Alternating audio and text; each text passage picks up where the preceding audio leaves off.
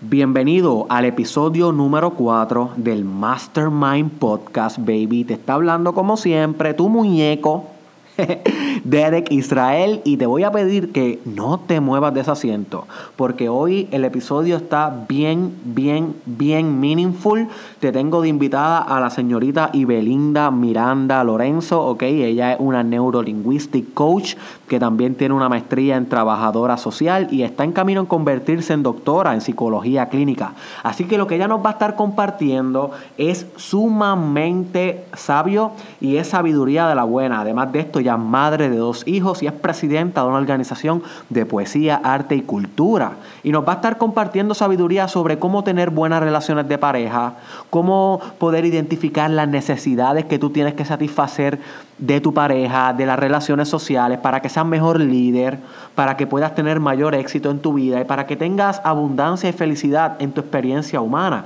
Así que lo que nos va a compartir son semillas de conocimiento para que tú puedas cultivar un bosque de abundancia en tu vida. Así que no te muevas para ningún sitio, búscala cuando culmine este podcast en las redes sociales como Ibelinda Miranda Lorenzo y a mí, a tu host, a tu muñeco, Derek Israel Oficial en YouTube, en Facebook, en Instagram, you name it. No te doy mi número porque después me llamas privado. Así que sin más preámbulo, te dejo con el episodio número 3 del Mastermind Podcast, baby. Welcome to the Mastermind Podcast. Trabajando con cojones un penthouse en Ocean Park. Pa' ser millonario como Tony Stark. No me voy a estancar, te prometo que a la cima voy a llegar. Y si no te contesto es que aquí arriba casi no hay señal. Hey, me tomo un Red Bull, me siento successful. Negro y rojo como Deadpool. Estamos hoy con una chica sumamente especial. Se llama Ibelinda Miranda. Búscala en Facebook. Está soltera completamente. Tiene 29 años. Ibelinda es neurolinguistic coach. Ella también es trabajadora social clínica. eh, también es conferencista. Es madre de dos hijos. Así que como todos los guests que he traído a este Mastermind Podcast, eh, se puede reproducir. Tiene una genética adaptable a la sobrevivencia humana. So que ese es un plus también. Este. Y nada, bienvenida.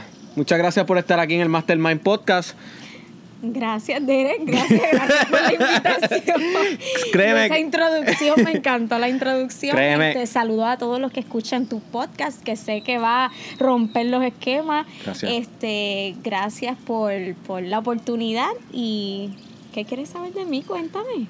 Mira, Ibelinda, yo te invito aquí a este Mastermind Podcast porque el propósito de este show es traer a personas que yo considere líderes, personas que yo considere eh, innovadoras, empoderadas. En varias ocasiones has podido realizar videos en tu social media, algunas entrevistas de radio que he escuchado de ti, que realmente me encanta la manera en cómo tú te expresas, me encantan las ideas que tú tienes. Así que yo dije, yo dije como que la comunidad de Derek Israel tiene que entender que existen mujeres que están puestas para el suceso y que inspiran a las demás en el camino.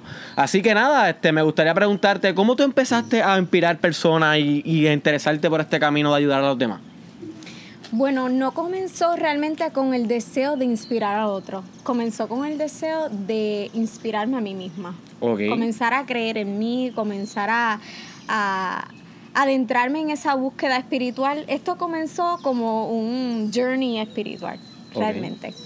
Este, esto comenzó hace como cuatro o cinco años que yo comencé este, mi maestría y comencé a a relacionarme con todo lo que era la política pública del país. Comencé por tener una conciencia social política.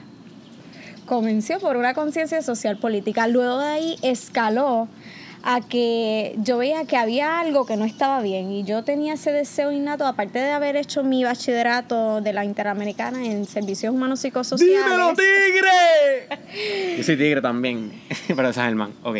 Aparte, aparte de haber comenzado este mi bachillerato, pues siempre el bachillerato es como tu base, que tú comienzas a crear los primeros tips of awareness. Exacto. Pero luego eh, mi crecimiento comenzó realmente en mi maestría, en el proceso de maestría, en donde comienza a llegar esta conciencia social, esta conciencia política. Comienzo este, entonces el camino a autodescubrirme, quién soy, hacia dónde voy, para qué estoy aquí, por qué existo, Mm, ¿Cuál es mi cuál es mi propósito de Mm. vida. Este, yo vengo de una familia donde realmente yo soy la primera que tengo una maestría, por lo tanto yo vengo de romper unos patrones familiares. Eh, para mí fue bien difícil eh, en, el, en el comienzo porque siempre estuvo el cuestionamiento de los demás y qué vas a hacer, quién te va a cuidar los nenes para ir a la universidad, cómo lo vas a hacer. Y siempre tuve en mi camino esa, esa pregunta de duda, como para hacerte dudar. Y yo siempre decía, este, recuerdo que un familiar me preguntó y me cuestionó, pero ¿cuándo vas a empezar a trabajar? Llevas mucho tiempo estudiando. La mentalidad del conformista que... Exacto. Ok. Y yo le dije, algo que yo le dije, bueno, si la vida como quiera me va a pasar por encima, ¿por qué mejor yo no le paso por encima a la vida? oh, da, duro. Ese es el quote, así se va a llamar este episodio. Pásale por encima para la vida, my friend. Entonces, en ese momento, yo me percaté, yo dije, si yo no soy mi propia ruta, como dice Julia de Burgos, yo nunca voy a llegar a donde quiero llegar. Porque mi mente solamente tengo yo el poder de condicionarla. Si yo permito que los demás condicionen mi mente, nunca voy a llegar lejos. Por lo tanto, en mi caso, hay personas que probablemente tienen el apoyo de los familiares, tienen el apoyo. Yo tenía el apoyo de mi mamá, que a veces me cuidaba a los nenes y, y aún así a veces me los cuida, pero llegan unos momentos en que siempre está la duda, ¿cuándo vas a terminar? ¿Cuándo vas a estudiar? Y yo digo, realmente yo nunca voy a terminar de estudiar porque yo amo estudiar, es, es algo que ya se ha convertido en parte de mí, es un estilo de vida. Claro. Es un estilo de, no es un destino, es un, es un est- de- estilo de vida prácticamente para mí. Entonces, luego de eso, eh, lo que me llevó a mí a exponerme al público fue la poesía. Ok. Yo escribo poesía y yo era Eso se lo- me olvidó decirte en la introducción. Sí. Poeta también, wow. yo escribo poesía y yo siempre, yo era Recítanos, recítanos algo aquí de amor. Deleítanos con tu poesía y Belinda. Mis poemas no son de Deleítanos, deleítanos aunque sea. Mi- Discúlpame que te interrumpa, pero es que yo, estoy, yo soy completamente impulsivo. Estoy intentando controlar mi impulsivo. Créeme que parte de hacer este podcast lo hice para tener que, además de con los pacientes haciendo la, la práctica de psicología, tengo que hacerlo. Pero créeme que aguanté un minuto sin hablar, así que. No, pero deleítanos con una poesía antes de que Ok, continúes, por favor. ok, de cuatro este- estrofas. ¿Estrofas qué se llama eso, verdad? Versos. Verso, están verso. ver- son los versos y las estrofas. Ok. Eh, mis poemas no son de amor, mis poemas son este, políticos, mis poemas son revolucionarios, mis poemas son de rebeldía. Pues tíralo uno ahí de rebeldía. De rebeldía, mente colonizada. Ok. Colonizada desde el vientre y condicionada al machismo, fui creyendo que los sueños solo sueños eran. Fui naciendo con miedos, mientras que el abandono de mi padre me hizo creer que no valía nada. Fui dependiente y aún lo soy, cuando la soledad me arropa y me quedo sin sábanas. Mientras tanto, la vida me arrojaba luces distantes que provocaron sospechas de que el universo tenía algo más para mí. Y Dios enviándome ángeles en el camino. Oh, pero qué camino tan largo recorrí en tan poco tiempo. Y fui tejiendo mi destino a mi antojo y cometí mis errores por el placer de aprender. Y fui combatiendo injusticias con mi boca y con la fuerza de una gallina kikiriki. Y la vida fue naciendo en mí y yo en ella mientras que las bocas de las vecinas chismosas se reventaron los hígados por no poder desplazar corajes, y la risa interna del triunfo por simplemente encontrarme. Y la seguridad en mí misma hizo crecer montañas, mas el amor a mi patria jamás será olvidada. Lo haré por mí y por ti, Puerto Rico. No doblegaré mis rodillas por el hambre. No me someteré a los hombres del tío Sam, ni a los machistas colonizados. En cambio, alzaré mi voz, mi voz, para recordarle a todo aquel que su historia ha olvidado. Mas comencé siendo una y ahora somos todos. Pues entre la vida y la muerte escogí vida. Descubriendo y compartiendo mis miedos, fui libre. Y me recuesto en ti poesía. Tú que todo lo entiendes, tú que todo lo aceptas, tú que todo lo ingieres y todo lo escupes. Ingerí verdades y escupí mentiras, soltando los egos, las vanidades, convirtiéndome en la dueña de mi propia vida. Gracias. Wow.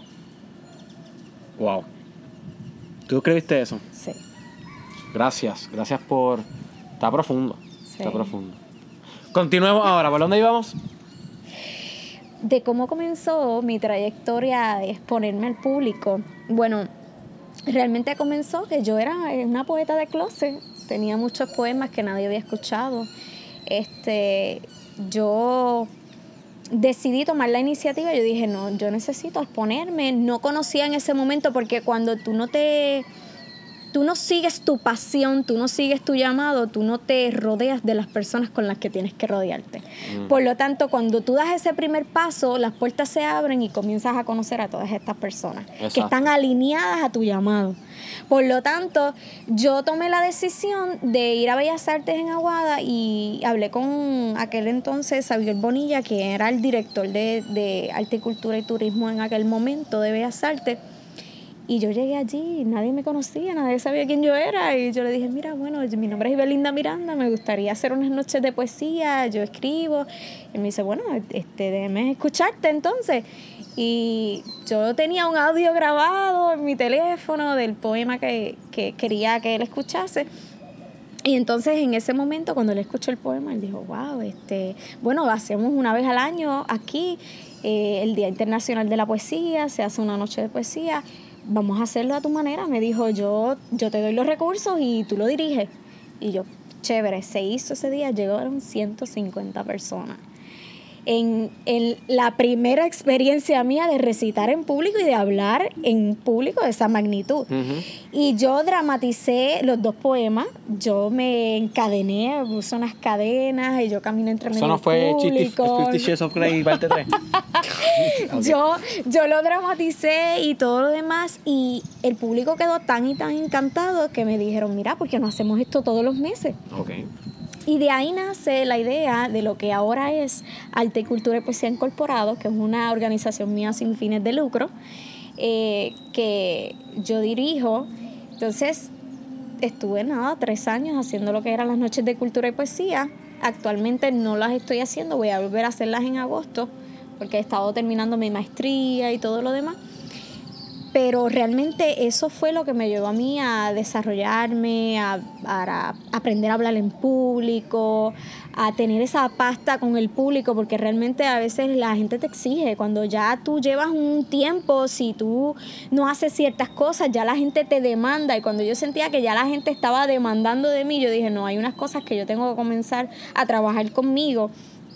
Y eso me llevó a realmente a el arte de improvisar, porque a veces yo llegaba, a veces yo no tenía ni ánimos de llegar a las noches de poesía porque yo me sentía agotada, este, llegó un momento que sentía una monotonía y por eso las dejé de hacer por algún tiempo, me sentía como un host de television y no- de entretenimiento y no sentía que, que se estaba cumpliendo el propósito inicial, que era este, ofrecerle un espacio para todo aquel que tuviese talento, que tuviese un espacio para recitar su poesía, cantar, actuar, lo que fuese, que fuese talento local, que tuviese un espacio local para, para poder exponerse. Y así fue, llegaron gente de Manatí, llegó gente de, de San Juan, de Bayamón, llegaron personas de Rincón, de Mayagüez, de Ponce, de todos lados de Puerto Rico, llegaron a las noches de poesía y, y realmente se fue expandiendo y creciendo lo que fue la visión. Y ahora mismo estamos todavía en formación, somos unos bebés en pamper todavía, pero yo sé que esta plataforma de arte, cultura poesía ha impactado muchas vidas. Muchos estudiantes míos que yo tuve en mi práctica, ese fue su primer espacio de exposición, que cuando yo los veo que ellos han crecido ya y saber que mi espacio fue el primero, en el que ellos estuvieron, para mí es una bendición y es un honor porque yo, lo, yo los veo crecer y, y yo los vi cuando eran este, unos pollitos sin alas y entonces uno verlos volar de esa manera realmente este, es una satisfacción, uno sabe que uno impacta la vida de las personas, uno nunca sabe a quién uno impacta en la vida, por lo tanto, este, cuando tú sigues tu pasión, tú impactas a, los demás, eso es un efecto multiplicador. Y luego de eso, pues comencé entonces la práctica a dar talleres adolescentes de escuela superior y a través de la poesía me empezaron a llamar de la radio, de todo lo demás. Comencé mi, mi trayectoria estudiando lo que es neurocoaching, que ya estoy certificada como neurocoach profesional y ahora estoy haciendo el máster que me graduó ya mismo en programación neurolingüística y comenzaron a, llamarme de, de, la radio local para entrevistarme sobre lo que era el coaching y lo que, lo que era mi vida como poeta y cómo comenzó todo. Y por ahí para abajo comenzó la trayectoria y ahora estoy trabajando para una compañía dando talleres a padres y, a maestros y sigo como coach individual, dando sesiones individuales y talleres. Así cuando me llaman ahora mismo ya pronto voy a dar un taller este, eh, de empoderamiento a jóvenes eh, y voy a estar impactando diferentes áreas. Y como dice mi profesora, transformando una vida a la, a la vez, esa es la misión, transformar una vida a la vez. Y la primera vida que yo transformé fue la mía. Yo, yo entendí a nivel celular que yo tenía que cambiar primero para que las cosas luego cambiaran. ¿Cuáles fueron los primeros cambios que comenzaste a hacer en tu vida para luego dar paso a lo que es esta nueva Belinda? Primero que nada, yo, yo, tuve que aprender a ponerme a mí primero. Porque a veces cuando tú eres madre, está esta imagen cultural, social, de que tú tienes que poner a tus hijos primero. Y si tú no estás bien, tus hijos no van a estar bien. Y yo aprendí que yo tenía que estar bien para yo romper el patrón familiar, para entonces yo poder abrir un camino que no existía para mis hijos. Y entonces a veces dicen, ah, tú eres egoísta porque estás estudiando, estás aquí, los nenes necesitan más tiempo. digo, ahora que ellos están chiquitos, es el momento de yo formarme para cuando ellos sean adolescentes yo esté más presente para ellos. Porque ahí yo voy a tener las herramientas necesarias porque la adolescencia es, es la etapa más difícil para las personas. Por lo tanto, si en la adolescencia yo tengo las herramientas para ayudarlos, ellos van a ser hombres de bien. Y entonces, pues realmente comenzó por, por ponerme a mí primero. Ponerme a mí primero, darme oxígeno, llenar, llenar mi vaso para poder darle del overflow a los demás. Sí, es como dicen que cada empresa es un reflejo de la psique del, del fundador de la empresa o, de, o, del, o del jefe. Así es. So que me imagino que si lo podemos extrapolar, los hijos son un reflejo de la psique de los que están criando esos hijos. Y si la psique o la mente de la persona, de los padres o de los cuidadores primarios no está bien porque primero no se han puesto como ellos mismos como prioridad, prioridad número uno, no están persiguiendo su propósito, que ya lo mencionaste, no están persiguiendo lo que los hace feliz, pero ellos no van a estar felices. Así que no creo que es egoísmo, yo creo que es... Es una creencia limitante. Una creencia limitante. Es una creencia limitante y también la cultura, la religión, todo, todo forma lo que es la identidad de esta persona y tú eliges si eres parte de la masa o eres parte de la diferencia. Bien. Mencionaste que estás liderando una organización sin fines de lucro. ¿Cuál tú crees que es el factor más importante en ser un líder efectivo? Un líder primero que nada tiene que ir donde sus seguidores. Okay. Porque a veces pensamos que los seguidores tienen que seguir al líder. No, el líder tiene que buscarlo a ellos. Porque ellos no saben a quiénes tienen que ver como líder. Por lo tanto, si tú vas a una comunidad, tú te percatas que hay un líder, aunque ese líder no esté identificado, siempre existe un líder. ¿Sabes? Nadie dice, mira, este es el líder comunitario. Probablemente él no sea ni el presidente de la comunidad, pero todo el mundo va donde él. ¿Por qué? Porque él ha inspirado lo que es eh, esas características de líder, que es primero que nada flexibilidad, confiabilidad, lea- o sea, que es una persona leal, es una persona que va a estar ahí contigo en las buenas y en las malas. Porque cuando tú tienes una empresa y tú quieres una mano derecha, tú no quieres el de cuatro puntos, tú quieres el que tú puedes confiar, el que tú sabes que no te va a robar, el que tú sabes que va a estar ahí cuando las ventas bajen. Exacto. Ese es el que tú vas a buscar. Exacto, es más importante la inteligencia emocional que la inteligencia Claro. intelectual. Pero si las tienen las dos, es un buen negocio. Claro que sí, claro que sí. Si podemos entonces desarrollar las dos áreas, sería lo ideal. Ahora, ese líder, ese líder que impacta a, a estas masas, es porque primero que nada es una persona que, que, que gusta estar alrededor, es una persona que, que la gente se siente bien, porque un líder siempre hace sentir mejor a los demás. Exacto. Un líder nunca está por encima del hombro ni te hace sentir, mira, yo tengo un doctorado, yo tengo más cre- credenciales que tú, yo soy mejor que no. Un líder, aun por más, eh, por más títulos que tengas, siempre, aunque tú no tengas ninguno, te va a hacer sentir que son iguales Exacto. que tienen el mismo valor como ser humano. Y yo creo que esa es la clave, la clave de, de un buen líder, que haga sentir a los demás que, que es un ser humano digno. digno. ¿Cómo tú haces sentir bien a los demás? Primero que nada, no juzgando. Ok, no juzgando. No juzgando, no asumiendo. Asumimos. Importante. Sí. Probablemente a, a veces asumimos y decimos, ah, esta persona, y ya, ya le, le ponemos una etiqueta de cómo esa persona es.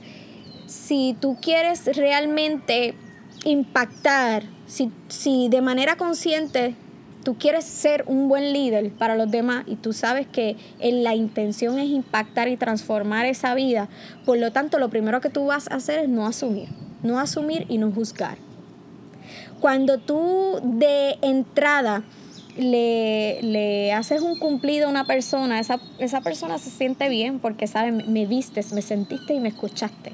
Cuando tú validas a una persona como un ser humano integral, un ser humano digno de, de estar aquí, pues esa persona siente automáticamente, se crea el rapport, se crea la empatía Exacto. y entonces en ese instante pues ya la conversación fluye. Sé genuino, ¿sabes? No, no trates de con mucha palabrería, tratar de, de, de- de hablar con, con las palabras más fancy ni nada por el estilo. Sé genuino, habla como realmente tú hablas, exprésate como realmente tú te expresas, que vas a llegar a ello.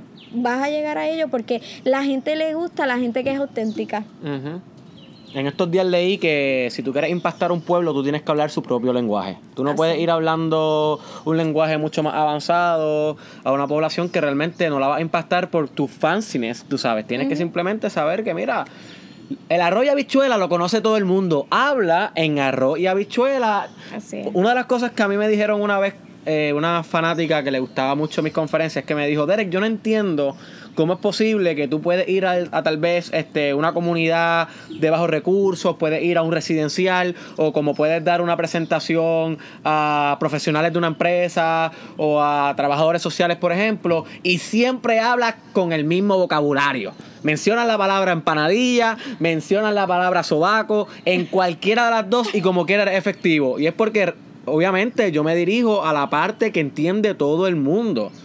¿Para qué yo voy a poner palabras de medio millón cuando realmente no va a ser el mismo efecto? Eso es lo que tú estás hablando, la Sí. ser genuinos. Sí, ser genuinos y realmente este cuando tú entras desde tu autenticidad, la gente se relaciona a eso y sabes, va es como que le diste el permiso para ser ellos mismos.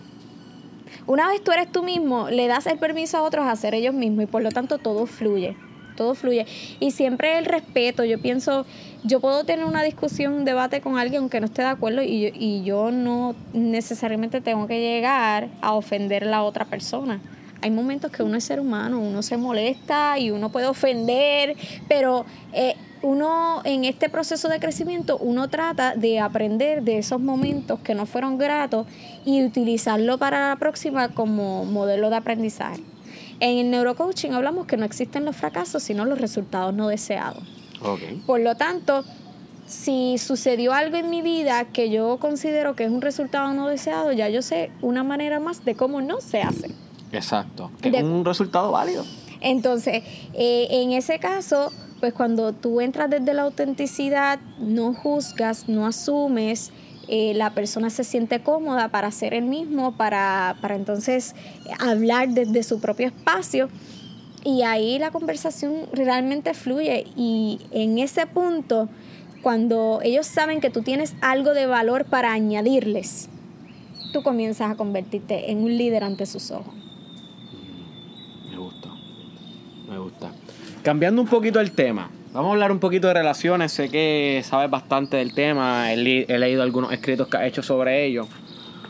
¿Cuál es la diferencia a la hora de enamorar a un hombre a la hora de enamorar a una mujer? Te la puse difícil. No está difícil, lo que pasa es que yo considero que todo depende del nivel de inteligencia emocional. ok. en ese sentido. Pero si nos vamos a nivel general, eh, yo, yo escucho mucho a Tony Robbins y realmente yo lo que él dice de las seis necesidades básicas del ser humano, eh, yo pienso que esa es la clave en todo. Identificar cuáles de esas son. Identificar cuáles son las necesidades emocionales de esa otra persona con la que tú estás hablando y identificar si tú estás dispuesto a ofrecerla. Exacto, que son este, incertidumbre, Certidumbre, seguridad, seguridad, eh, este crecimiento, Crecimiento, contribución contribución, este y amor y también. conexión. Conexión es otra. Amor y conexión. Amor, amor y conexión es la Sí, misma, es la amor y conexión es la misma y la otra es No es propósito, legado, algo así, eh, no se- era. el sentido de significado. El, signif- la el significado. Sí, sí. Sentirte importante Exacto, y, que, dejar que- algo atrás. y que eres validado por los demás. Exacto, Sí. exacto. So que esas son las seis necesidades básicas de un ser humano psicológicas y emocionales. Sí, exacto. Cuando tú comprendes realmente cuáles son las necesidades y tú aprendes a identificarlas en otros, ahí tú tienes el terreno gano. Sí, Lo sí. tienes gano, porque no solamente te funciona como líder para una empresa conocer las necesidades emocionales de, tu, pues, de, de tus empleados o de tu empresa en particular, pero en el momento de, de pareja, por eso es que vemos tantos divorcios y tantas separaciones, porque esas necesidades emocionales están en choque, están en conflicto, y eso provoca que entonces tú, di- eh, tú, tú digas, no, no, tú no me entiendes, yo no te entiendo, o, o viceversa, pero realmente es que no estamos identificando cuáles son esas necesidades emocionales del otro. Por lo tanto, chocan con las mías y por lo tanto a veces en vez de verlo desde esa perspectiva de tú eres egoísta, tú no me quieres, tú no me amas, este, tú siempre quieres hacer lo que tú quieras o tú piensas más que en ti. Y esos comentarios suelen a reducir y comienzan a acumular, acumular, acumular, acumular, acumular y cuando tú vienes a ver, estalló. La bomba estalló. Exacto. Pero realmente esa es la raíz y a veces en, en mis sesiones de coaching, cuando tú tratas de explicar esas necesidades y se le hace bien difícil a la persona que no, no está en este en este camino del crecimiento personal se le hace un poquito más difícil comprenderlas a nivel celular, vivirlo, porque eh, no ha trabajado consigo mismo. Por lo tanto, tú no puedes satisfacerle unas necesidades a otro, aunque las conozcas, si tú no sabes satisfacer tus propias necesidades. Tú tienes que primero trabajar contigo, tú tienes que primero este, saber qué tú necesitas, qué tú esperas, cuáles son tus expectativas ante la vida, para que entonces tú puedas conocer, encontrar a esa persona y por iden- identificarlo y ofrecerlo viceversa. También se puede dar el, el caso que tú tengas todo el conocimiento del mundo, pero esta otra persona que comenzaste una relación, pues eligió por decisión propia no seguir el camino del, del crecimiento personal. Y entonces vemos un desbalance y ese desbalance crea un choque porque mi necesidad es que mi pareja crezca igual que yo y entonces al él no crecer igual que yo, pues entonces siento que, que yo tengo que quedarme más abajo para poder mantenerme ahí. Exacto. Y entonces cuando tú decides seguir creciendo, ya tú ves que ya no, es, no hay compatibilidad, no hay compatibilidad. Para, eh, para esclarecer un poco el tema, Tony Robbins habla de que estas seis necesidades van a haber tres que son primarias en tu personalidad. Siempre nosotros tenemos las seis. Sí. Siempre todos queremos Son cuatro conexión. las primarias. ¿Son cuatro primarias? No son tres. Ok, pues mala mía. Pues son cuatro primarias. O que tú tienes que identificar cuáles son esas cuatro. Vamos a describirlas un poquito porque les pasamos por encima rápido. Ajá. Para la persona que nunca ha escuchado sobre este tema y que quiere identificar primero en su personalidad cuáles tiene y si tal vez tiene pareja o si tal vez tiene clientela que le está llegando, si tal vez tiene un prospecto que le está tirando por WhatsApp para verse hoy, pues entonces pueda estudiarlo. Este, la primera es incertidumbre. Que son las personas que necesitan nunca estar en la rutina. Que es variedad, Variedad. variedad. Esa no es para nada la mía. ¿Sabes? Yo soy con. Bueno, yo me he estudiado bastante. Vamos entonces a- a- aquí a confesar la de nosotros para hacerlo más íntimo. Ok, ok. Esto está ¿Tú- muy tú- íntimo, ¿Tú crees que, que Mastermind Podcast, baby? Esto es intimidad con ropa. Mira, ok, por lo menos en incertidumbre, yo creo que esa no es una de las mías. ¿Es de las tuyas? No. Ok, la otra es seguridad. Esa tampoco es mía. Bueno, creo que yo, que no. Bueno, ok. Yo identifiqué las mías. Esto es intimidad sin Sí, ropa, es con ropa, con ropa. Pero explica lo Ok. que es seguridad antes de que lo diga, para que la gente que no sabe. Seguridad es tú sentirte. Lo que pasa es que está la. Todo el mundo satisface sus necesidades, ya sea de, de una manera positiva o de una manera no saludable. Ok. Para no decir negativa, de una manera no saludable. Ok. Este, tú puedes sentirte, tú puedes sentir seguridad probablemente teniendo este un buen empleo, que te, que, que te dé ese cheque que tú esperas semanalmente. Tú puedes sentir seguridad teniendo una casa propia, tú puedes sentir, ¿sabes? Esa sensación de seguridad puede venir de diferentes maneras, no significa que va a venir de una sola vía. Haciendo rutinas, siempre es el yendo al significado mismo- que tú le das a las cosas. Ok. Eso, esa, esa es la clave. El significado que tú le das a las cosas es lo que te determina por qué vía llega. Ok. Por lo tanto, ya te expliqué lo de, lo de este, seguridad. Ahora, lo de variedad puede ser que es una persona que no puede estar en la casa, es una persona que necesita salir, que necesita viajar, que, nece- que no puede estar en un mismo lugar porque le gusta la aventura, es una persona que probablemente le gusta estar escalando montañas. Exacto, esas son las dos opuestas. Son bastante opuestas esas dos Sí, partes de la sí. personalidad. Sí. Pero pueden ser dos primales de la misma persona. Claro. Pueden puede- ser dos primales ser, de la misma persona. Entonces, la otra Conexión. es conexión y amor. Es Esa para mí no es de tampoco de las primarias. Full. ok. Esa sí es primaria tuya. full. Conexión es una de las primarias. Ah, conexión. Y, conexión y amor. conexión, conexión y amor. Este puede ser por medio de los hijos, puede ser por medio de la pareja, puede ser Exacto. Mm. por medio de la familia, ¿sabe? Es depende del significado que le dé la persona de, de, de dónde va a recibir esa necesidad emo- emocional de conexión y amor. O con Dios también, O una con Dios, religión, o una con fundación Dios. también. Claro. Es conectar con algo. Conectar, sentir- sentirte ser- parte de algo. Ajá, tener ese sentido de pertenencia, Ok. de, de unidad, de oneness. Este es- Crecimiento. Cre- crecimiento es la otra. Exacto, pero estoy loco por eso, ¿sabes? Eh, estoy loco que eh, la diga. Entonces, no, la otra es eh, significance. ah, pero tú- hay, hay- órdenes. Sí, las cuatro primarias. Ok, no sabía La- que habían cuatro primarias. Sí, las cuatro primarias, estas son las necesidades emocionales, las otras son espirituales. Ok, no sabía eso. Sí. Ya me Las lo estás aclarando un poco más. Las otras dos son espirituales y las cuatro son necesidades básicas humanas. Ok. Las otras son necesidades So, ¿Cuál espirituales. era la que mencionaste ahora? La de La significancia. varie- variedad, exacto. Las cuatro primordiales son variedad, son seguridad, amor y conexión y significancia. ¿Qué significa significancia? El tú sentirte importante para alguien, el tú sentirte validado, eh, puede, puedes recibirlo o a través de una relación, que la relación te dé a ti un sentido de significancia, o probablemente puede ser a través de un título universitario, que tú te sientas importante. Exacto.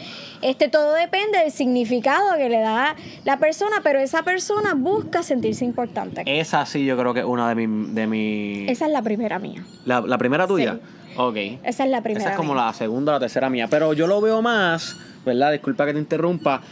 Por lo menos el significado, como, como tú dices, que es individual. Yo lo, el mío es como que la significancia de dejar un legado atrás. Sí. ¿Cómo me van a recordar cuando esta cosa, esta criatura que la sociedad le llama Derek, se vaya y nunca vuelva atrás? ¿Cuál es el legado? ¿Cómo yo puedo inmortalizar mi existencia? Eso es significancia también. Ahora es interesante porque cuando yo hago unas sesiones de coaching y trato de trato de, de que la persona identifique cuáles son sus necesidades primarias en el orden en que van Exacto. para esa persona en específico y luego la compara con su pareja y se percata que el orden es completamente diferente, ahí podemos comprender el por qué el choque. Porque y no necesariamente se tienen que dejar. no es aprender a trabajarlo. Exacto. Ahora, si están dispuestos a trabajarlo, Exacto. eso sería Otros 20. otros 20 pesos. Pero entonces, algo bien básico que a mí me llegó a suceder en una relación de pareja. Yo tenía la necesidad de compartir con esa pareja a solas y esa pareja tenía necesidad de compartir mucho en grupo. Ok. Entonces, pues cuando ese día yo tenía ganas de salir sola con mi pareja, pues él hacía un invento para salir en grupo, entonces me veías molesta internamente porque yo tenía mi necesidad de crear una intimidad emocional a solas con esa persona. Ok. Luego, cuando se identifica y se pudo trabajar, llegamos a un acuerdo. Ok, vamos entonces a planear de que en este día haya momentos de soledad para los dos y podamos compartir. Y cada uno suple su necesidad en horas diferentes, pero en el mismo día. Y entonces ahí se llega al balance y entonces a cada uno suplir las necesidades para el otro. Excelente. Nice. Y entonces, ¿cuáles son las dos espirituales que estaba Las dos espirituales, eh, crecimiento y contribución. So, crecimiento, ¿qué significa? El tú crecer espiritualmente, personalmente, el tú desarrollarte como ser humano. Esa es mi primera, muñeco. Yo sabía que esa era mi primera. Sí. Estoy obsesionado con el crecimiento. Entonces, la, la segunda, eh, que es contribución, que es tú dejar un legado, tú ah, pues no era significancia, solo los confundí. Contribución es lo que estaba diciendo, dejar algo atrás entonces. Es que ese es el punto. Es el significado que tú le des. Ah, ok, pues estaba bien como quiera. Si los Es- exámenes de la universidad fueran así, ¿verdad? eh, profe, esto no está malo, es el significado que yo le doy. Duro. Es el significado que tú le des. Por lo tanto, este, en la parte de, de contribución, del tú contribuir a una sociedad o puede ser ayudar a un familiar, algo tan simple, no necesariamente tiene que ser a grande escala, pero quizás probablemente a menor escala es contribuir a esa persona que le hacía falta una compra en su casa y usted le hizo la compra. Nice. Pues entonces ahí tú ves que, que esa sensación de contribución puede venir por pequeñas cosas como por grandes cosas. Exacto, es como Tai López dice. Mucha gente quiere contribuir en grande al mundo, ni siquiera recoge la lata que tiene al frente. Es como que si todo el mundo recogiera la, la basura de su propia marquesina, nunca existieran carreteras eh, con contaminación. Pero como queremos siempre contribuir en grande, pero jamás en la vida botar una bolsa de doritos que nos pasó por los pies en una acera que no tiramos nosotros, entonces se fomenta lo que se llama el locus de control externo. Locus de control externo es que lo haga otro externo a mí porque yo no. Entonces, eso es lo que sigue fomentando el problema. Así es. So que para resumir la pregunta que te iba a hecho desde el principio, tú no consideras que hay una estrategia o una fórmula para conquistar los géneros como tal, sino que tú consideras que es más esencial el tú ponerte a estudiar la psicología, las necesidades de estas personas para sacar cuáles son las cuatro primordiales compararlas con las tuyas, porque ya te autoconoces, que es lo más importante que tú has dicho que es fundamental para el crecimiento, y si no, pues entonces de alguna manera u otra trabajarlo una vez lo conozca. Eso fue lo que entendí con tu contestación. Claro, claro. Porque realmente cada quien tiene un pasado, cada quien tiene un bagaje. Ahora, cuando se conocen, tienen que ser completamente honestos. Mira, yo vengo con esto y tú vienes con esto. ¿Podemos trabajarlo? Mm. Es algo que se puede trabajar. Pero entonces, entrar desde el inicio con la honestidad. Porque si no somos honestos con esa persona que, que a veces al, al comienzo se tiende a sacar la mejor cara. Lo mejor de sí. Lo que yo después- llamaba la persona. entonces después cuando comienzan a entrar en confianza, comienzan a decir todos los lo, lo esqueletos que tenían en el closet. Por lo tanto, yo he aprendido en el camino que entre más honesto seas, más fácil es. Más fácil. Porque a veces nos complicamos por mentiritas pequeñas, se complica y se convierte en algo bien grande. Y probablemente esa eh, relación tenía un potencial enorme y no se pudo dar por una mentira, tras otra mentira, tras otra mentira, tras otra mentira. Yo le llamo a eso unir las pestes. Porque siempre al principio es lo mismo, pero a nivel psicológico o físico. Al principio siempre uno huele bien. Cuando uno va a la primera cita, no es real. Cuando uno va a la primera cita o cuando uno sabe que va a ser la primera noche de intimidad, mira mi hermano, mira mi hermana, nunca estás tan bien afeitado como esa noche. Nunca estás tan bien oloroso como esa noche. Todo está perfecto. Siempre huele bien. Ahora, cuando empiezan a convivir o que una o que se quedó dos días corridos y llevas, qué sé yo, 10 horas sin bañarte o qué sé yo, se fueron a hacer ejercicios y por primera vez mezclan el hamper por primera vez. se huelen las pestes, my friend. Ahí es que la bofeta viene y se decide si hay amor o simplemente era un pasatiempo. So que es lo mismo que psicológicamente y físicamente. Y ahora que mencionas eso, otro punto importante es que he aprendido en el camino. Es que a veces no sabemos ni cuál es el propósito de una relación. Duro. ¿Sabes? ¿Cuál es ¿Cuál es tu definición de lo que debe de ser una relación? ¿Cuál es el propósito de una relación? ¿Para qué tú necesitas una relación? ¿Para qué quieres una relación?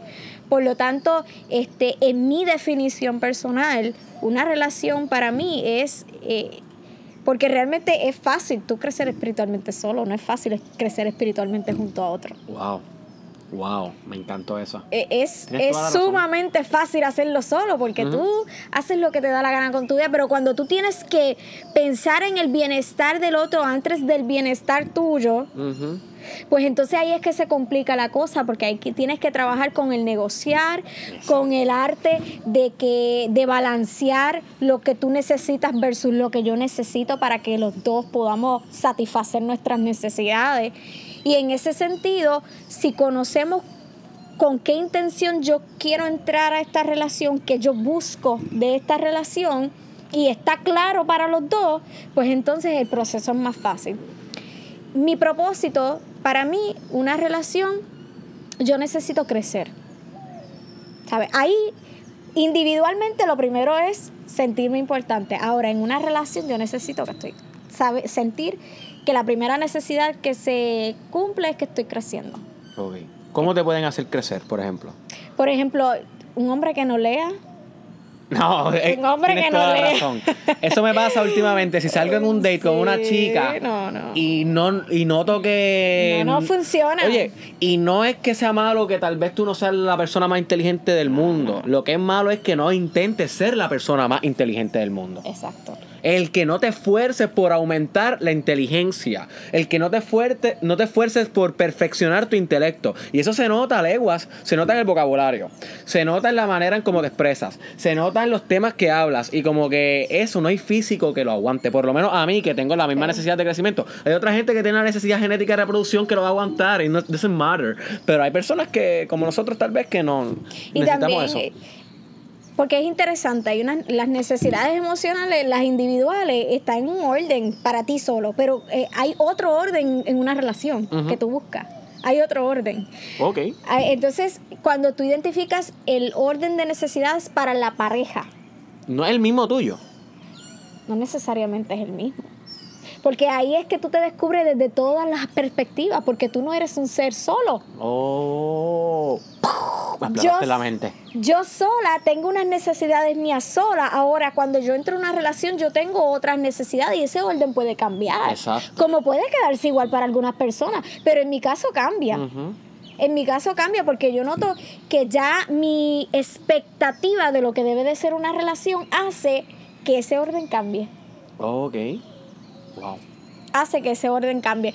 Por lo tanto, yo necesito sentir que yo crezco. Yo necesito sentirme importante para esa persona. Yo necesito sentir que hay variedad en la relación.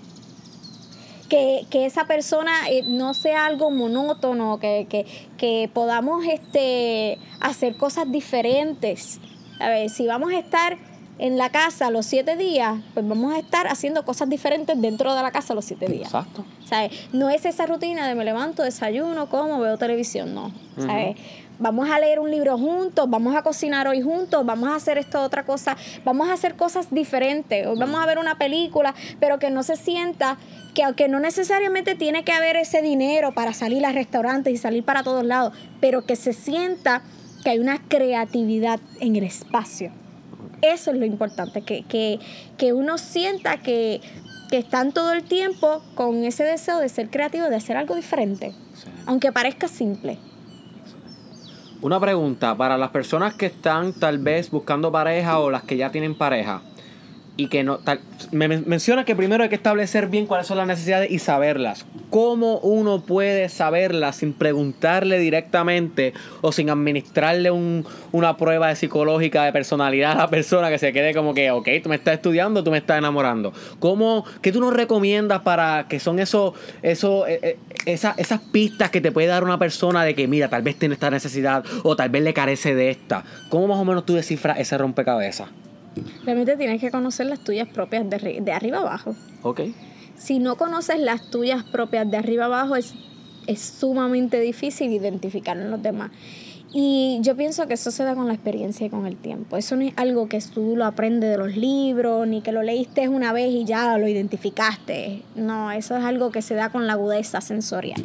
Agudeza sensorial. Es algo que se da con la agudeza sensorial, es algo que, que, que tú lo vas a discernir con el tiempo y tú vas conociendo a la persona. O sea, para eso está el noviazgo, para conocer a la persona. Exacto, tú conoces a la persona y tú vas identificando cuáles son esas necesidades y en el camino pues te darás cuenta si realmente eh, eh, están dispuestos a tomar la decisión consciente de suplirle las necesidades emocionales a cada uno. Excelente. Y Belinda, tú tienes 29 años. Si tú pudieras darle un mensaje a la Evelinda que tenía 18 No me hagas años, llorar ahora. eh, ¿qué tú le dirías? que todo va a estar bien. Ok. todo va a estar bien. Ok.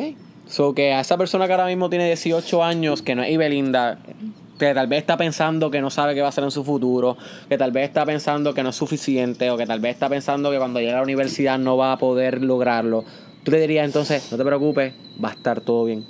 Todo va a estar bien. Confía. Confía. Fe que, versus que miedo. Dios siempre va a poner ángeles en tu camino. Pero y tienes eso- que saber tu propósito, porque tú no mencionaste ahorita. Si no, me- si no sabes tu propósito, no te ponen los ángeles en forma de humanos que... Es que de- de- de- desde séptimo grado ya yo, quería, ya yo sabía que yo quería ser psicóloga. Ok. ¿sabes? Ya, ya eso, había algo dentro de mí que yo sabía que esta vida que yo estaba viviendo no era la vida en la que yo estaba destinada a tener. Era realmente, yo sabía que, que había yo, yo siempre me, me sentía como, como que si yo fuese adoptada, como que yo no era de ahí, porque es que ah, yo, yo siempre fui bien rebelde. Yo- mi, en, mi ambiente es un ambiente bien machista. Y yo siempre fui, fui bien rebelde. A mí nadie me manda, a mí nadie me viene a decir lo que yo tengo que hacer. Y eso fue, yo mientras fui madurando a través de, de, de todo este tiempo de estudio de crecimiento personal, ya yo no estoy con esa actitud de a mí nadie me manda. Ahora yo estoy con esa actitud de que cuando yo veo que alguien está eh, queriendo imponer, trato de mirar, respirar profundo y mirar entonces a la persona con compasión y entender como dice, como digo en uno de mis versos, en mis poemas, aprendí que el ser humano está herido y por lo tanto hiera a otros. Y ese poema que yo titulé Aprendí, ahí yo plasmo todo lo que yo he aprendido en el camino y, y que a veces yo a- hay personas que cometen este la imprudencia por no ser por no decir error porque existen errores solo resultados no, No deseados. deseados. este cometen la imprudencia o de paralizarse o de ir muy esmandado yo era la que iba muy esmandada Yo era la que me lanzaba, la que decía lo que tenía que decir, la que me tiraba un momento, pero poco a poco a través del tiempo he ido, he ido madurando, he ido trabajando con mi carácter, porque yo tenía un carácter bien fuerte, he ido trabajando, manejando eso, y entonces ahora he tenido la experiencia de personas bien cercanas a mí, que, que yo las amo y las quiero, pero que han llegado a ofender, a decirme cosas, y yo he respirado profundo y los he mirado con compasión y, les he sabido con- con- contestar por el conocimiento que tengo de las necesidades emocionales. Yo digo, cuando alguien llega ¡ah! a pelearte, es porque algo necesita de ti, que tú no le estás ofreciendo y que esa persona siente que tiene el derecho a recibir. Por lo tanto, yo aprendí en esa situación en particular que esta persona bien cercana a mí llegó a, a, a pelearme, a decirme todo lo que yo era y lo que no era y todo lo que yo debía de estar haciendo. Eh, y yo la miraba con compasión y, y le dije, ¿qué necesitas de mí? Entonces ahí empezó, tú, que me tienes abandonada, que esto, lo otro. Y yo dije, ah, necesitas más de mi presencia, más de mi conexión. Oh, wow. Entonces, eh, a veces el ser humano está herido y era otro. Y yo comprendí eso a nivel celular y me lo apliqué. Me lo apliqué. Hay momentos que uno es humano, que uno como que vuelve, pero caigo, caigo en tiempo y digo, no, no, esto está pasando por algo, algo necesita esta persona de mí, que puedo hacer diferente. Que puedo hacer diferente, porque realmente no vamos a ser completamente felices si no tenemos una buena relación con las personas que amamos. Me encantó. Me encantó eso, especialmente lo de cuando una pareja, por ejemplo, te pelea por cualquier cosa, realmente no te está peleando por los trastes, realmente no te está No. peleando por la ropa, realmente te está peleando, tienes que aprender a ver y a escuchar, pero con cap locks. Las dos palabras escritas. O sea, Sí. no ver de sensorialmente ver ni escuchar de sensorialmente, de sensorialmente oír, sino es ver detrás de lo que te enseña y escuchar detrás de lo que te dice. ¿Cuál es el verdadero meaning? ¿Cuál es la verdadera necesidad? Que, los, que disimula con los trastes, que disimula con los celos, que disimula con todo lo que te pelea. Hay algo ahí que si tú aprendes a ver y a escuchar con cap locks, con todas mayúsculas, le puedes sacar provecho. Si no, va a dejar que la relación se rompa. Definitivamente. Así es, así y eso es. también yo lo aprendí con mi experiencia. No sabía esto, no sabía esto. Yo era que me lo cogía todo literal. Que, ah, pero mi amor, pero es que yo he fregado las últimas dos veces. ¿Por qué me están mandando a fregar a mí, bebé? Tú también comiste, tú también puedes fregar. No era tal vez el, el que no fregara. Era tal vez que yo iba prometido que iba a fregar y no cumplí. Entonces no es los trastes, eso lo puede hacer ella, es la integridad de mi palabra. Exacto. Es decir, contra mi hombre, no puedo confiar en él. Mi hombre me promete algo y no lo cumple. So, eso es aprender a escuchar detrás de las palabras. Exacto. ¿Viste? Ah, escupido.com 787-555-5553 Ok. ok, Belinda, te voy a hacer otra pregunta súper chévere, súper chévere. Los cinco hábitos que tú consideras más importantes para ser una persona exitosa. ¿Cuáles son? Wow, el primer hábito, el primer hábito es alimentar tu mente todos los días. Ok. Todos los días. ¿Cómo se hace eso? Más de 30 minutos, algunos aconsejan 30 minutos, yo aconsejo dos horas. Ok. Mínimo. ¿Por qué? Porque realmente en el mundo en que vivimos hoy estamos bombardeados constantemente de mensajes subliminales, de advertisers, de, de, de consume, de consume, de, de las muertes, de las matanzas, de lo que pasó aquí, de lo que pasó allá. Y si desde el inicio lo primero que tú debes de hacer cuando tú te levantas por la mañana es nutrir tu mente de algo positivo. Ok. Porque si tú no tú nutres tu mente al amanecer de Dios, ese día probablemente no va a ser tan exitoso como quisieras. ¿Por qué? Porque realmente este, no solamente tenemos que nutrir nuestro cuerpo, tenemos que nutrir el alma. Al alma se nutre, al igual que la mente. Y entonces yo he encontrado que cuando hay días más difíciles de mi vida es en esos momentos es que yo me espeto por boca y nariz todos los videos de YouTube, me leo los libros, escucho los audiolibros o escucho mis coaches favoritos, pero noto que eso es lo único, porque si especialmente tú, si tú eres una persona en que tú dices, no tengo un modelo a seguir a mi alrededor, no tengo una persona que me diga unas palabras de aliento, no tengo alguien que me diga, mira, tú puedes. Tú tienes que ser tu propia ruta, como dice Julia de Burgos. Y yo tuve que ser mi propia ruta todo el tiempo y aún lo soy. Aún lo soy. Y toda esta trayectoria yo he tenido que ser disciplinada con lo que yo permito que llegue a mí. Antes eh, las personas decían algo negativo o algo de duda y automáticamente yo comenzaba a refutar. No, entonces me estaba poniendo a nivel de ellos. Me percaté de eso. Luego subí un escaloncito Y escuchaba a las personas y dejaba que hablaran y no emitía ninguna reacción. Escuchaba, respeto tu opinión. Luego aprendí a establecer los límites saludables.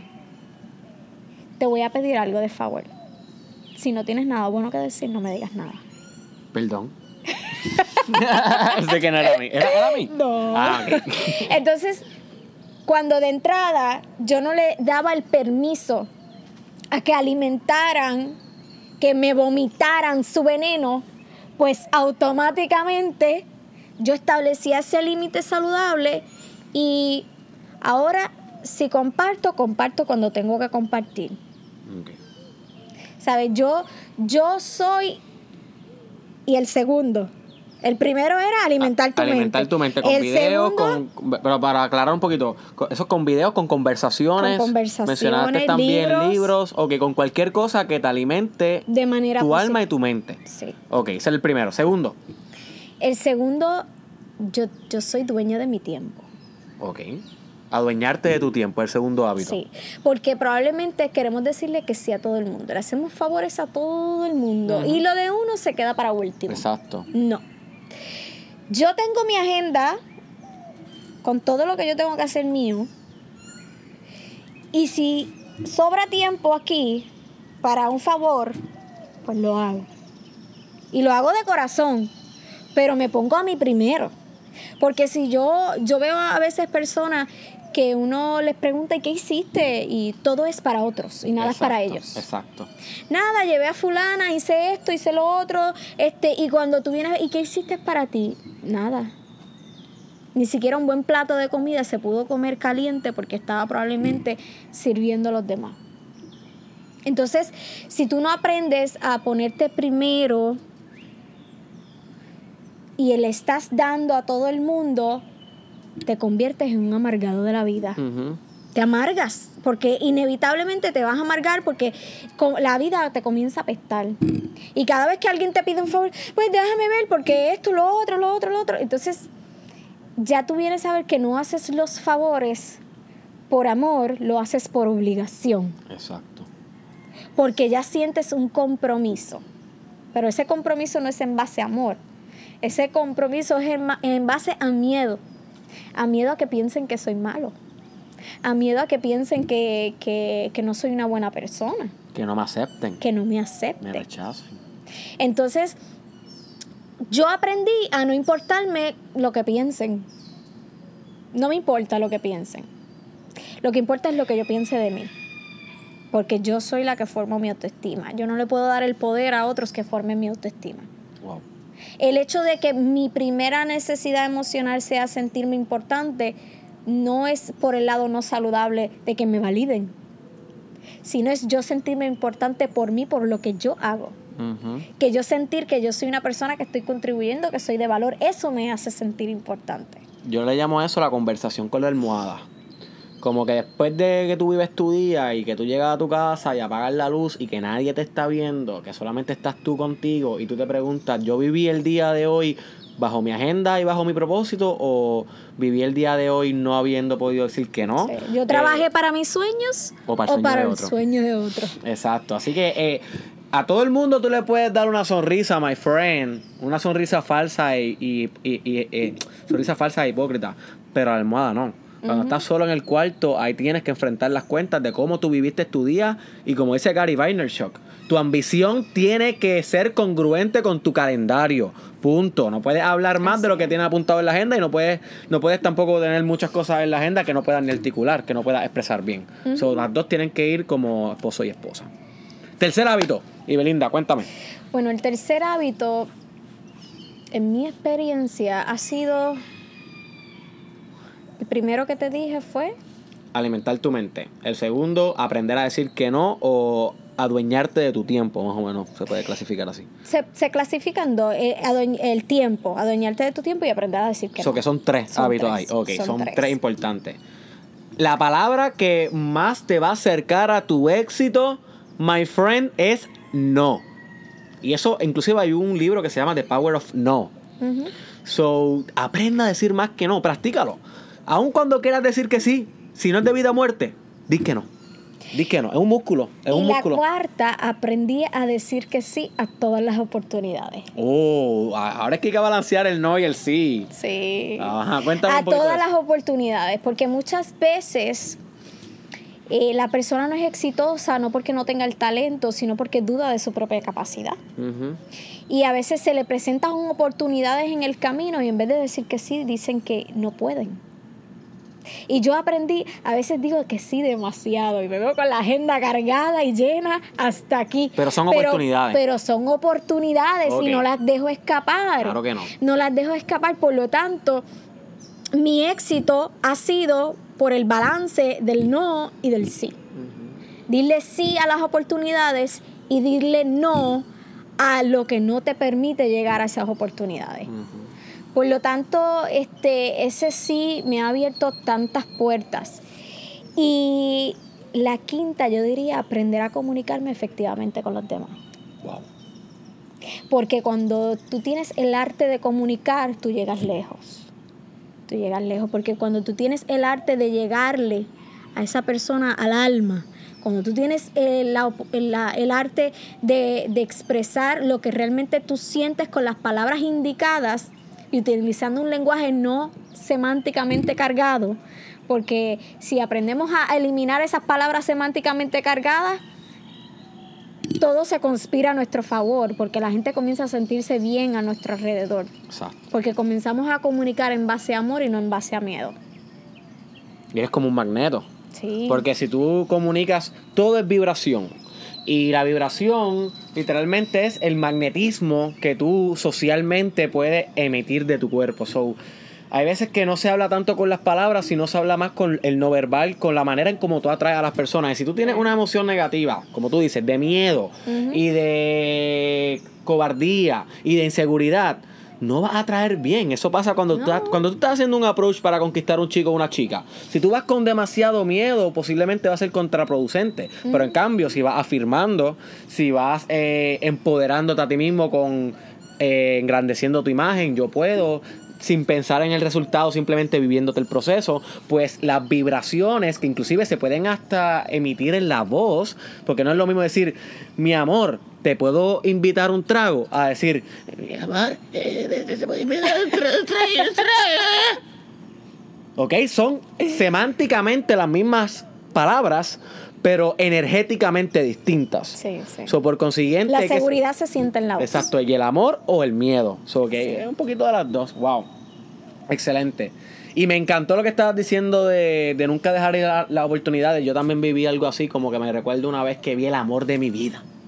Lo conocí, Belinda, lo conocí.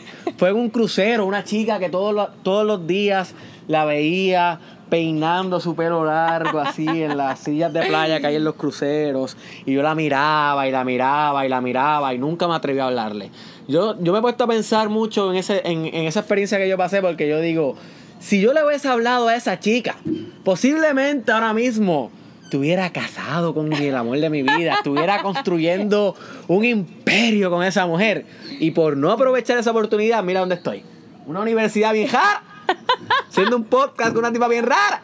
Y yo es más raro todavía. ¿Qué hubiese, qué hubiese pasado, verdad? Tú te preguntas, ¿qué hubiese pasado? No, ¿Qué no, yo estoy pasado? completamente, no me arrepiento de no haberle hablado, porque es capaz que ni siquiera el proyecto de Eric Israel hubiese nacido, porque cada decisión abre un universo, cada decisión que tú haces abre un path.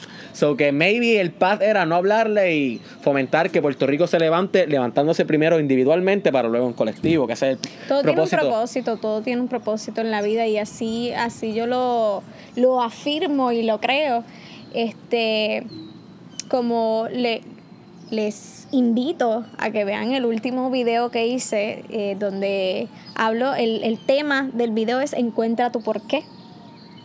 Cuando tú encuentras tu porqué, cuando tú encuentras la razón por la cual levantarte por las mañanas, cuando tú encuentras esa razón por la cual vivir, cuando tú encuentras ese propósito de vida, realmente vale, vale la pena vivir. No vale la pena vivir cuando no, no encuentras ese porqué. Entonces en ese video yo explico, que lo invito a que lo vean, pueden entrar a mi página de Facebook, Neuro Wellness Coaching, o me pueden buscar por Ibelinda Miranda Lorenzo. Este, en ese video yo explico una experiencia única que tuve hace poco, este, en donde yo veo que las cosas sucedieron en orden divino, donde eso pasó porque tenía que pasar y que llevó en mí a sentir una satisfacción interna y viví en carne propia mi propósito. Ok. ¿Puedes explicar un poquito más para... Sé que es un spoiler del video, pero es que tengo mucha curiosidad porque me lo mencionaste ahorita y no lo puedo ver. Que verlo, Derek, pero para la persona que tal vez sale de aquí a cocinar chuleta, voy, si conocías una chuletita, invítame. Y no puede verlo, cuéntanos algo, aunque sea resumido. Bueno, este... Esa experiencia yo tenía que dar un taller en una escuela y terminé en otra. Ok. Terminó en otra escuela y esa otra escuela este, tenía unas necesidades en particulares y esas necesidades en particulares me, me hicieron ver que realmente todo tiene un propósito y el hecho de que yo estuve ahí en esa escuela significa que era ahí donde era necesitada. Mm, been there, done that. Me sucedió exactamente con la práctica clínica y lo mencioné también en un video. Este, yo estaba, como saben, yo estudio psicología clínica en la escuela donde yo estudio, pues comenzamos a ver pacientes en segundo año. Yo estaba obsesionado con ver pacientes que sufran de psicosis. ¿Ok? Psicosis quiere decir que escuchan cosas que tal vez no todo el mundo escucha o que ven cosas que tal vez no, todo el mundo ve. Y para mí esa es la condición psicológica eh, que más me interesa y que me llama la atención. Y yo quería ir ahí, medité para ir ahí, para ir ahí, utilicé todos los mecanismos de la ley de atracción para ir ahí, afirmé todos los días que iba a ir ahí y no caí ahí. Entonces yo me frustré, yo realmente como que me sentí bien mal, empecé literalmente a maldecir la inteligencia infinita, como a veces tenemos el error de hacer, porque caí en un sitio que ni siquiera yo sabía qué era, qué población veía, no sabía nada. Y hoy, a punto ya de culminar este proceso, porque las prácticas en psicología duran por lo menos un año, me, me doy cuenta que era exactamente ahí donde yo tenía que estar. Tenemos que dejar de intentar controlarlo todo. Hay veces que hay que controlar, pero hay veces que hay que dejar que la vida te controle, porque el yin y el yang no puedes siempre penetrar. Hay que a veces dejar que te penetren. No de una manera sexual, sino de una manera hay que dejar que las cosas fluyan. Que las fluyan. Yo creo que. Se escucha muy bonito, Se escucha muy weird. Pero, exacto, a veces hay que penetrar, a veces hay que dejar que las cosas fluyan. Sí, sí, yo me, yo quedé que tú acabas de decir en un podcast de Mastermind. Ok, Belinda, me ha encantado todo lo que has dicho. Te voy a hacer dos preguntas más antes de culminar este episodio. Y es que quiero que le envíes un mensaje a toda esa mujer que se considere, y lo hago porque sé que eres un líder de mujeres empoderadas, inclusive te he escuchado hablando en entrevistas sobre ello, un mensaje a esa mujer que tal vez es empoderada ya o que va en camino, ¿qué le diría? Bueno, yo le diría primeramente que creas en ti. Yo te diría que creas en ti, porque realmente para tú ser exitoso en la vida, el primer paso es creer en ti, adueñarte adueñarte de tu vida, y no permitir que nadie, que la opinión de los demás no se conviertan en tu realidad. Uf.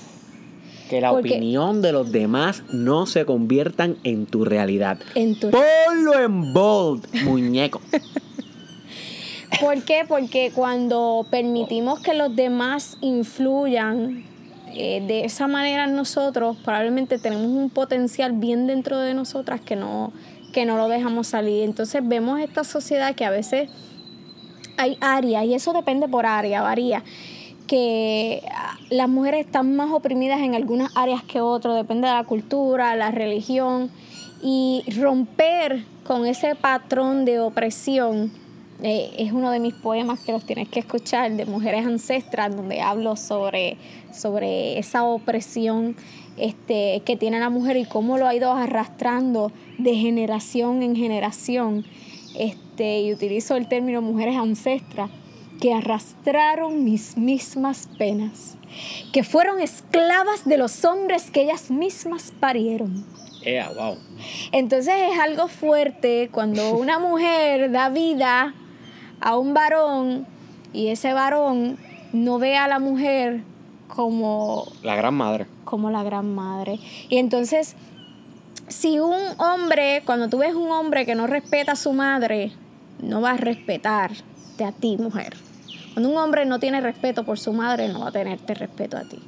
Y a veces este, nos vemos eh, como nos queremos sentir validadas cuando la mujer está en esa niebla mental que, todavía está el, la, neblina ahí, todavía no ha, este, no ha adentrado a ese proceso de crecimiento espiritual, cuando el hombre la pone primero a ella, este, en el sentido de que trata mal a la madre y esto y lo otro, cuando tú vienes a ver el patrón se repite, te va a tratar mal a ti, porque ¿sabes? él puede estar en desacuerdo con su madre, pero no tiene que maltratar a su madre, que es una cosa bien diferente. Entonces, yo pienso que cuando uno está conociendo a alguien como mujer, lo primero que uno tiene que ver es cómo él trata a su madre. Wow, eso lo dijo Freud. Cómo él trata a su madre. Eso lo dijo Freud. Y cuando, cuando tú ves cómo él trata a la madre, pues entonces ahí tú vas a saber cómo te va a tratar a ti y cuál es su experiencia y cómo es su, su, su visión de lo que es una mujer, de lo que tiene que ser una mujer, porque a veces ahí, ahí eh, eh, comienza la expectativa de la mujer de la casa, la mujer es la que se tiene que quedar cocinando y probablemente no va a ayudar en los quehaceres y eso va a crear una quemazón. Entonces la relación se ve desbalanceada. Pero entonces hablándole a las mujeres, estoy hablando desde el aspecto en pareja y le estoy hablando desde el aspecto de su autoestima, cómo trabajar con su autoestima. Primero, ¿sabes? No, no puedes permitir que jamás nadie influya en ti y edúcate. Las mujeres tenemos que educarnos, tenemos que seguir creciendo, este, desarrollar eh, ese, el intelecto, cultivar el alma, porque realmente eh, es la única manera de ser feliz.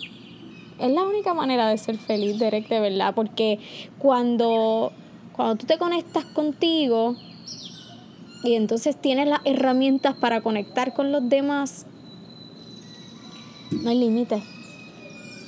No hay, no, hay, no hay cosa que tú no puedas hacer. Y yo, yo ahora mismo yo tengo esa sensación de que no hay cosa que yo no pueda hacer. Yo no me pongo límites. ¿Sabes? Si hay algo que no sé, voy y lo aprendo, pero lo puedo hacer. ¿Sabes? Entonces, si quiero hacerlo, lo hago, porque soy capaz de.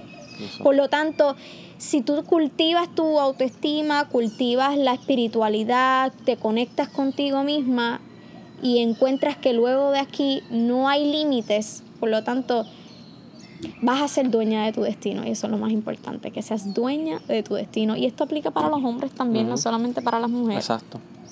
Sí, a mí me gusta decir, no te pongas límites, estira tus límites. Así. Son dos cosas distintas. Estíralos. Siempre va a haber un límite, pero tú tienes que vivir estirando el límite, con un paso por al, por al frente del límite. Living in your edge es como se conoce. Siempre saliendo del comfort zone. Siempre, si hiciste hoy 10 push-ups, mujer empoderada. Si hiciste hoy 10 push-ups, hombre empoderado. Mañana, no te digo que hagas 20, no te lesiones, no intentes hacer más de lo que tu cuerpo puede. Pero si hiciste 10 hoy, mañana 11. Viva un paso al frente de tu límite. You see, eso es bien importante. Si sacaste 89 en el último examen de historia, si sacaste 89 en el último examen de matemática, para el próximo, no aspires a 100. Mira, tal vez no te, no tienes que quemar tanto las neuronas. Aspira al 90. Siempre más al frente de lo último que diste. Nunca más atrás porque dejas de desarrollarte. Siempre un poquito más al frente para que puedas entonces evolucionar. Me encanta, me encanta. Eso es excelente. Bueno. La última pregunta, ladies and gentlemen, es una pregunta que le hago a todos los guests que han pasado y que pasarán en el Mastermind Podcast. Y es que si tú pudieras sintetizar o resumir en una oración el aprendizaje más poderoso que has aprendido en tus 29 años de historia, que si mañana murieras y es lo último que puede salir en todos los billboards del mundo. Como el wisdom que dejó Ibelinda atrás. ¿Cuál sería? Que yo soy dueña de mi destino.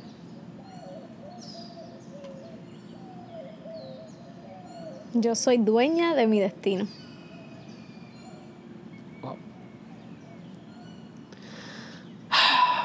Bueno, oficialmente quiero darte las gracias por haber sido partícipe del gracias a ti gracias a ti por, por pensar en mí y por este ver el potencial que yo he tratado de reflejar siempre.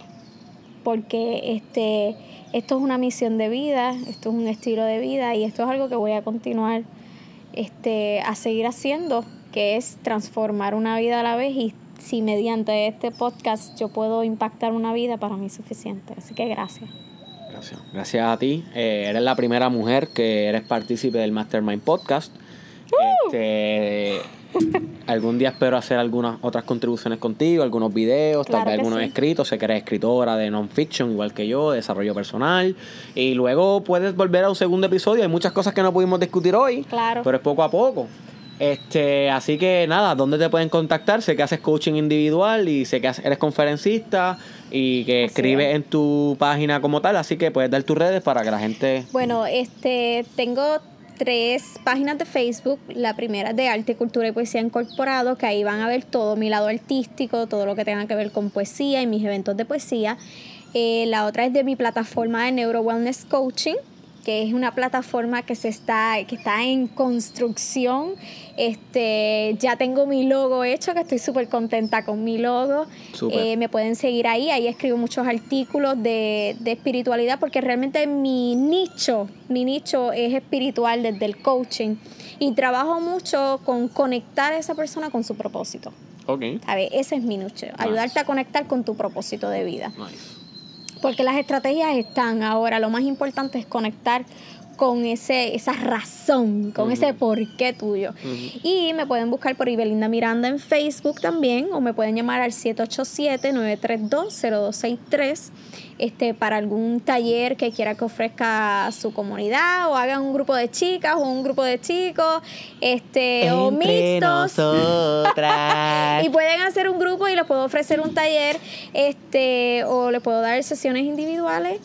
Y nada, eh, estoy solamente a un inbox y un call away. Así que aquí estoy y si de alguna manera tú me permites a mí ser parte de tu proceso de crecimiento, pues yo voy a ser totalmente honrada en, hacerlo porque a la medida que tú creces, yo también crezco.